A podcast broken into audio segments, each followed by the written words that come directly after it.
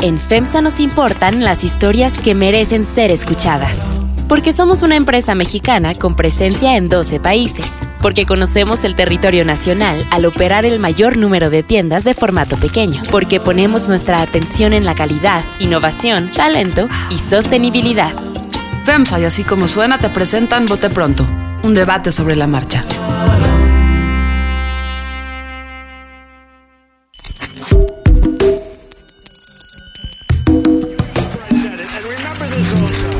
Puch, María Scherer Ibarra,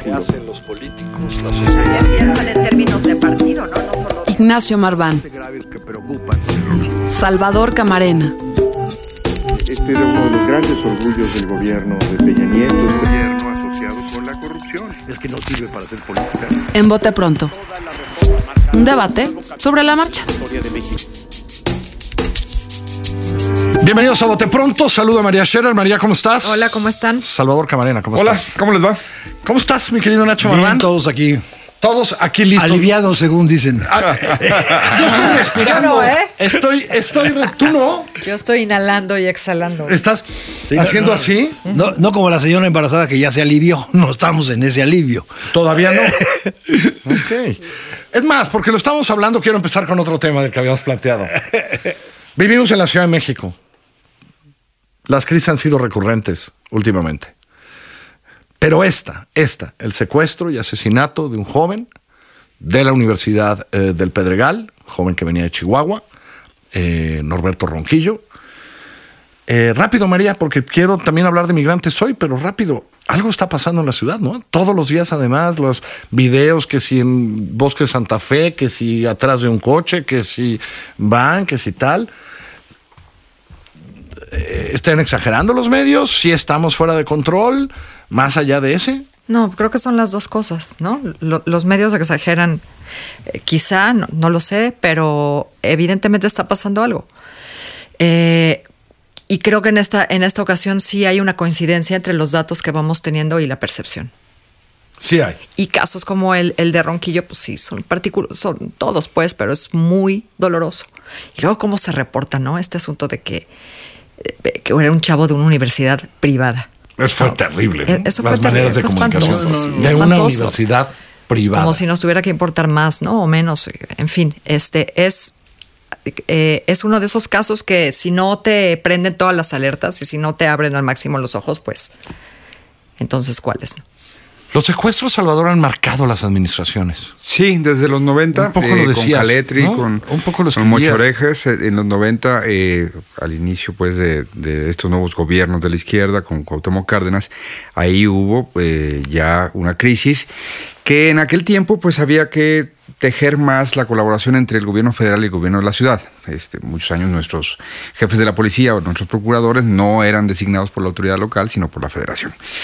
Eh, con Andrés Manuel López Obrador tuvimos la marcha del 2004, donde él respondió muy mal luego del asesinato de dos jóvenes secuestrados, eh, dos comerciantes eh, que aparecieron muertos, y eh, descalificó esa marcha como la de los pirurris, una cosa que, que marcó el talante que hoy estamos viendo de nueva cuenta en la presidencia.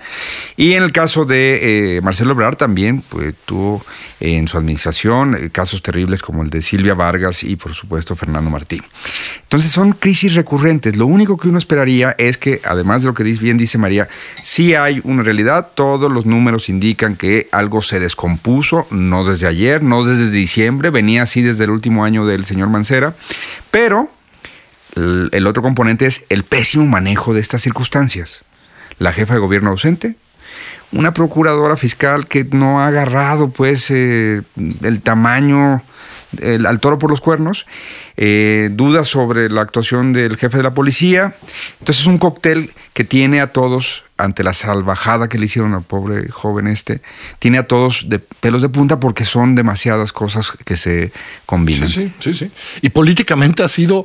Han marcado esas administraciones, pero pareciera que Claudia no lo entendiera. Yo, yo, a, mí, a mí lo que me preocupa, digamos, y lo que hace, digamos, los datos dicen que hay, eh, digamos, una situación crítica que puede haber aumentado o no aumentado, no sé qué tanto ni demás. A mí lo que me llama la atención es que desde el 5 de diciembre que tomó posición Claudia, no hay absolutamente una señal clara de hacerse responsable y de ver cuál es su estrategia en seguridad y en procuración de justicia. Más allá de las personas que tenga ahí y demás, no es una prioridad para ella. Estamos en las fotos cívicas y estamos en este En los tequios, cosas ¿cómo se llama eso? Entonces, En los tequios a la hora- vamos al a la hora que la autoridad no transmite Variaba mucho, creo. A la hora que la autoridad no transmite seguridad en eso, pues la cosa Sí. se pone muy complicada. ¿no? Determinación, que es, que es prioridad, Estrategia, simplemente. estrategia. Ahora se supone que va a, cada una vez a la semana con, a las reuniones del presidente López Obrador para hablar de estos temas, pues que se traduzca en algo, en algo, porque Sí. no, no lo estamos viendo. Porque no, no se ve estrategia, no, no se ve. O sea, nos hemos aprendido cosas en esta ciudad que sí, ¿cómo se llamaba? Los cuadrantes, y sí, que ya no los cuadrantes, los no sé qué, los no sé cuánto, hoy no vemos nada, ¿no? Nada, y además no tenemos información, ¿no? Empe- empezamos platicando y, y qué eso de los cuadrantes te está reportaba pasando. información cotidiana. Y esta impresión que te da es, bueno, pues va los lunes allá, pero está colgada de la estrategia de López Obrador y no con una estrategia local que se coordine con la otra. Es más, había dicho que no iba a haber Guardia Nacional primero. Y ahora dice que la va a ver periféricamente, por ejemplo, ¿no? Si la gran estrategia federal es Guardia Nacional, Y, y entonces que en la parte metropolitana habrá algo. Y hay seis mil menos, ¿eh? ¿a dónde van a ir? ¿A dónde van? Luego, luego las malas. No, no, está bien, qué bueno que así nos pasamos al otro lado. Sí quería hablar un poco lo de Claudia, porque y no hay mucho más que decir hoy, Bueno, pero ah, pongamos un corchete nada más. Sí. Ha habido detenciones importantes en la ciudad, en ahí sí, en colaboración con la federación. que vienen de la fiscalía, ¿no? Exacto. De eh, criminales que operan, presuntos criminales que operan aquí en eh, barrios, digamos, eh, que luego la gente que vive ahí dice, ¿cómo vivía a una cuadra de mi casa este señor, el tortas o el jamón? Estos Ah, apodos cierto. de Chespirito, ¿no? El Son como- quesadillas. Exacto, exacto. Entonces, por un lado, hay algunos signos de que la colaboración en efecto puede ser algo providencial, algo efectivo, pero eh, falta mucho para ver eso de manera consistente por lo pronto. Y la estrategia propia está por verse. Muy. Sí, porque también hemos aprendido que cuando rompes esas cabezas, cuando agarras esas cabezas, las cosas se descomponen. Pero lo venimos aprendiendo hace 10 años, ya que alguien haga que si agarras la cabeza, que va a pasar abajo, ¿no? Sí. Y que, y que además se ha traducido en asaltos menores, tal cual. Ay, señor Sheinbaum, a ver cómo le va. Pero decías, ¿por qué, ¿por qué va a haber 6 mil menos de la Guardia Nacional, María? Pues porque vamos a endurecer el paso por la frontera, ¿no? Nuestra, nuestra política de, bueno, es un decir, como dice Salvador, ¿no? Pero si, si no hemos sabido tratar bien a los migrantes, ¿no? Pero medianamente teníamos cierta empatía con, con ellos y con su situación, que cada vez es más precaria y que va a ser mucho más a partir de todo lo que va a pasar en estos, pues de entrada en estos 45 días, ¿no? Que, que en realidad yo sí estoy de acuerdo que lo único que ganamos tratando así de buscarle algo positivo, pues es tiempo, pero eso no es absolutamente nada. ¿no? Ganamos eh, 45 días y va- vamos a ver cuántos faltan antes de que tengamos ya una primer crisis humanitaria horrorosa. En México. Sí, en México. En las dos fronteras mexicanas y si no que en otras ciudades, Salvador. Bueno, lo que creo que eh, hemos visto a Marcelo Ebrard eh, como figura de este gobierno los últimos 10 días, ¿no? Entonces, tenemos quizá de una manera interesante el perfil de alguien que ya conocíamos, que se ha hecho en crisis, eh, que tiene este tonito a la hora de tratar con la prensa de a ver si, a ver si me entiendes lo que te voy a decir, pero, pero te lo digo de cualquier manera. Y solo pregúntame una, ¿eh? Exacto, porque pues, no, no se valen dos. no. Eh, creo que se hace flaco, flaco favor, pero por otro lado es entendible. ¿Por qué es entendible? Porque tiene que construir algo que no existe. Lo primero que tiene que construir es una capacidad del gobierno que no se ha demostrado en ninguna otra materia. En este gobierno y en los anteriores. Entonces, preguntémonos, ¿cuántas estaciones migratorias tenemos en el sur y en el norte? ¿Cuánto presupuesto tenemos para este nuevo encarguito? Y tenemos 45 días que ya mencionaba eh, María. ¿Cuánto eh, de capacidad in- interinstitucional de coordinarse bien? ¿Ya saben cómo le dicen a la secretaria de Gobernación? ¿A quién? A la secretaria de Gobernación. ¿Cuál? ¿Cómo Le dicen secretaria de Decoración. Y esta crisis lo ha demostrado. ¿Por? Exacto. Porque en el, ¿A qué sexenio, vas? en el sexenio de los floreros, pues el que trae el sartén por el mango hoy, este, uno esperaría que fuera pues el secretario del Interior, ¿no? El secretario que ve la política interna. Y pues no, la está viendo el secretario del Exterior. En ese sentido, pues siendo el juarista que es eh, Andrés Manuel, regresamos al siglo XIX en donde en todas las situaciones de crisis, el secretario de Relaciones Exteriores era secretario de Relaciones Exteriores y de Gobernación. Ah, mira. Mira, mira, mira. Entonces, y ahorita, digamos, Bien nombrado. Ya salió el peine. Ya salió el peine. ya, ya, ya, ya ahorita. Gran dato de Nacho y ahorita, precisamente, si tú ves sobre todo lo en la mañana, el planteamiento de la coordinación de un equipo de subsecretarios. Donde no hay subsecretario de gobernación, ¿te diste cuenta? Sí, donde no, No, hay sí, subsecretario de gobernación no. No, De no, no, no hay hay ninguno. de trabajo, de bienestar. Este, bueno, está el de migración, digamos, este, el del Instituto No Nacional de estaba Migración, ahí, ¿no? pero sí se le encarga todo eso.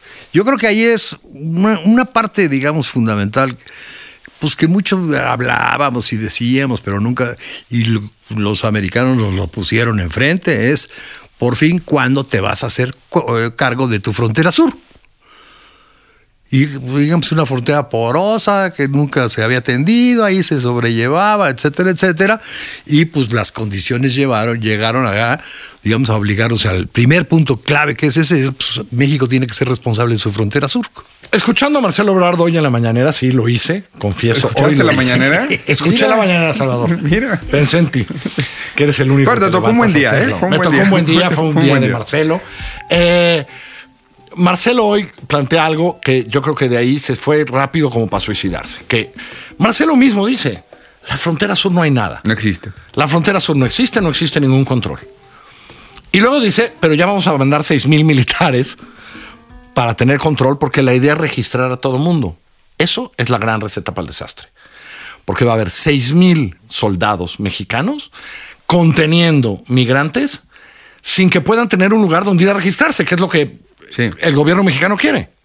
¿Dónde vas a, reg- a registrar? ¿Cómo vas a establecer los puntos? A verdad? los miles. No, no hay ni casas para que estén. Ayer veía yo un video, creo que lo conversé en alguna reunión de así como suena, El de la las largas filas eh, que hay en la única eh, eh, oficina de Comar en Tapachula. Por cierto, para dar el dato, eh, en el PEF de este año, Comar tenía 20.5 millones de pesos. Eh, en el primer ajuste de enero se le bajó a 18.6 millones de pesos. Seguro había excesos. Seguro había muchísima corrupción. Proveis tiene 350, nomás se los dejo. Comar tenía 18 millones. Entonces, hoy mismo Marcelo dice, no existe ningún control en la frontera sur. Tenemos que construirlo como si eso fuera muy fácil. Pero eso sí, ahí van los 6 mil. Crisis humanitaria, esa es la primera que vamos a tener muy pronto. Y la segunda, y con esto acabo, claramente el Washington Post dice que la esperanza, han devuelto aproximadamente 200 gentes los estadounidenses. Yo, yo también lo revisé. El Washington Post dice que el trato hablado, no escrito, es poder regresar mil Diario. diario. Eso quiere decir que podríamos andar teniendo 60 mil en la frontera, en, la, en ciudades de la frontera norte en un par de meses, o a los 45 días podríamos acabar teniendo 45 mil. Eh, Ponle 15, 15, 15 si, las- si los puntos de retorno son Mexicali, Tijuana y Ciudad Juárez. Exacto, nada más 15 mil personas 15,000 a a Tijuana. Ciudad Juárez. Exactamente. María. Nadie esperaba un acuerdo perfecto, ni mucho menos, ¿no? Todo el mundo sabía que iba a ser una cosa así, pero hablando justo de los. Nadie sabe exactamente cuál- cuáles son estos números que, que quiere el Trump. Washington Post Entonces, hoy avanza mucho en eso, ¿eh? Bueno, y pero en ese. Mucho, mucho, muy claro. Sí, el Washington sí, pero Marcelo en la mañana no. No, no, exacto. No, y además eso puede cambiar, Nacho. Es en en el punto en el- al que siempre regresamos, ¿no? En 45 días puede cambiar absolutamente todo. Ahora, el Senado de la parecer- República debería, o sea, está bien que Marcelo vaya en las mañaneras, les pone una sapeada ahí a todos los reporteros, los mangonea, pobres, este, algunos se defienden, otros se entregan abrazados porque están viendo un presidente impectore, en fin, lo que, lo que sea. Que vaya al Senado y grillas aparte de Monreal, que explique porque pues, está Yo creo que- obligado. yo creo que tendrá que ir tarde Va o a ir. temprano. pero, pero, pero Más temprano, son 45 días el No, margen que pues, no, no, no, yo, me- yo me imagino que pues, tendrá que acabar de armar el plan y va de, y de Pero inmediato ¿cómo? Ah, no, no, incluso no. anunciar el Eh, plan. yo creo que es al revés. Debería ir, el Congreso debería estarle pidiendo venga, porque la política exterior también se maneja en esta casa, y explíquenos. Y también la Cámara de Diputados va a tener algo que decir, porque va a decir, oye, ¿y presupuesto ¿Y la lana? la lana este, O sea, no puede ser Mario Delgado diciendo, sí, sí, sí, les vamos a dar más lana, ¿no? ¿De pero, dónde? ¿pero ¿de dónde o ¿Para cómo? qué? ¿A, ¿Por a- qué? a- ¿Cómo? a ¿Cómo? quién se la quitan? ¿Mm? Es decir, a estas tres ciudades, ¿cuáles son otra vez las tres Ciudad ciudades? que- Juárez, Mexicali y Tijuana. O sea, ¿en serio puedes meter 15 mil personas nuevas a Mexicali en 45 días? ¿no? No, y no solo meterlas, ¿no? Darles de comer, De darles comer, eh, medicinas, garantizarles seguridad, vivienda, exacto. higiene, Ah, eso, seguridad. es- eso es muy bueno de un líder de, digamos, de, de migrantes. Dice, bueno, México no, por definición, no puede ser un tercer país seguro, porque no es seguro. Exacto, punto. Para empezar, para Se empezar. va a tener que cambiar el nombre. Pero Exacto. que cambiarle el nombre, o sea, por eso a lo mejor hablan de primer asilo, ¿verdad? Porque Entonces, la acumulación de migrantes en las dos partes de la frontera, sin recursos, sin infraestructura para recibirlos, Sin experiencia probada. sin experiencia probada para hacerlo, creo que sí puede reventar de muchas maneras. Lo decía el alcalde de Tijuana, y no soy fan del alcalde de Tijuana porque me parece que es un xenófobo extraordinario, pero sí decía, ¿de dónde y cómo? Nada más díganme de dónde y cómo ahora voy a agarrar mil nuevos en vez de, dos, de- en vez de 100. ¿No? ¿De dónde voy a agarrar? O 400 nuevos todos los días en esta ciudad de por sí plagada de esos problemas. Y, tienes un problema del que se habló un poco al principio del sexenio y que ahora sale también a la luz por parte de los americanos, es, pues lo primero que tienes que romper es la corrupción entre los agentes de migración y los tratantes. ¿Cómo? ¿Hay corrupción en, en- en no, migración? Dicen que sí. No, No. Dicen, sí dicen. No, no, no, se dijo, se dijo y yo mucho y trabajando en una abiertamente. ONG no me había dado cuenta. Exactamente. No, no, no, el mismo Tonatiu Guillén y demás lo ha reconocido, digamos, y Por se eso. planteó desde un principio. Tenemos décadas Y ahora con dice, eso. bueno, para poder ter- ser exitoso el plan, otro de los nudos que tienes que romper es la corrupción entre, agentes de migración y traficantes de inmigrantes. Y, y habría que decir algo de eso eh, a favor de este gobierno. Le toca el enorme reto de montar esto con una herencia, ahí sí. ¿Se acuerdan quién fue directora del Instituto Nacional de Migración alguna vez? Cecilia Romero. Bingo, cinco mil pesos de bono para la señorita. Cecilia Romero. Cecilia Romero. O sea, ¿Te acuerdas? eh, eh, bueno, y antes también en época de Fox pusimos ahí a, digamos, a otra persona de alta sociedad, dicen, así le dicen. En fin. Fifi. Eh, No, yo, yo, yo no repito los términos. Eso. Acuérdate. No le gusta 4T. 4T ni fifí. No le gusta Fifi. No, mi punto es, sí tenemos que reconstruir, es un problema, de- uno, antes de Trump era un problema ya mayúsculo, ya había muchos indicios, con el loco encima, es un problemón, es un dolor de cabeza, y tenemos que hacer en 40 días, porque ya, ya no son 45, ya, llevamos dos o sí. tres. Tenemos que hacer la construcción de un sistema de registro, eh, Seguimiento. seguimiento, eh, recepción, manejo, o sea, porque hay que darles una logística de salud, ya decías María, de salud, de seguridad, por meses a decenas de miles de personas que nos va a tocar. eh, eh, y ahí vienen otras consideraciones que también tiene que eh, informar el canciller, porque hoy lo dijo muy, muy a la pasada. Sí, sí, claro, registramos a la gente pues, para saber quién está pasando por el territorio nacional, pero lo que el reportero le estaba preguntando era, no, no, lo están haciendo para pasarle esos datos a Estados Unidos, cosa que ya se había denunciado que se estaba haciendo desde antes, desde tiempos de Peña Nieto, y que no se habían protocolizado, digamos, dentro de acuerdos que se hubieran discutido. ¿Por qué le pasamos información a un país distinto sobre quién está transitando por México sin que lo hayamos discutido Porque en el quiere ir para Congreso? allá, hombre. Ah, nomás por eso. Pues con eso tienes. No, porque No, quiero decir, hay un problema hay un problema de, de manejo de de datos seguridad, exacto, de seguridad, de aunque soberanía. sea- aunque sea todo lo que sea. Puede haber protocolos de colaboración muy bien, nada más que se discutan. Yo creo que sí nos viene una crisis enorme. Yo creo que ¿Tú no tienes confianza entonces de que van a montar tres mega refugios No, yo- súper efectivos para los que nos echen de regreso y los, los que vamos a, a cachar de que van pasando? Híjole. debo tener confianza, María. No, yo creo que es, una- es un acuerdo imposible de cumplir. Por eso creo que 45 días o 90 vamos a estar exactamente donde estamos ahorita o donde estábamos la semana pasada, más o menos, ¿eh? Al- Algunas cosas peor, al- algunas un poco mejor. Pero básicamente estamos en el mismo punto siempre con este, con Trump. No hay soluciones sencillas, pero sin duda, insisto, no hay soluciones sencillas, pero creo que estamos en un lío. Así Pero San Marcelo nos sacará de esta. Tan agradable, Marcelo, siempre frente a la prensa, de verdad. Qué agradable. tan es dispuesto a Marcelo explicar. Ebrard, siempre. Él siempre. No, él no explica, él enseña. Claro, claro, claro, claro. Sí, sí, sí. Hay que, hay que, hay que tomar notas. Él nos da instrucciones. Gracias, María. Gracias, Salvador. Gracias, Nacho. Saludos a Marcelo. Saludos a quién? A Marcelo. Saludos a Marcelo Ebrard. Esto es Bote Pronto. Nos puede escuchar, por supuesto, en Apple Podcast, en Spotify, en iHeartRadio o en nuestra página, así como suena.mx o allá donde escucha los podcasts que a usted le guste. Que le vaya, que le vaya muy bien. Vote pronto. Un debate sobre la marcha.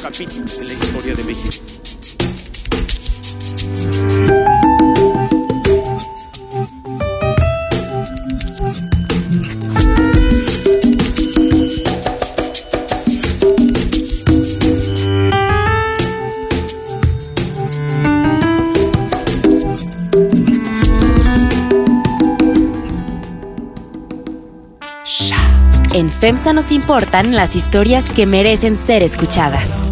Porque somos una empresa mexicana con presencia en 12 países. Porque conocemos el territorio nacional al operar el mayor número de tiendas de formato pequeño. Porque ponemos nuestra atención en la calidad, innovación, talento y sostenibilidad. FEMSA y así como suena te presentan Bote Pronto, un debate sobre la marcha. Si te gusta escuchar el bote pronto, te va a encantar escuchar Peras y Manzanas, el análisis de la realidad económica del país con Valeria Moy. Busca Peras y Manzanas en nuestra página en así como suena.mx, en Spotify, en iTunes y en nuestra aplicación.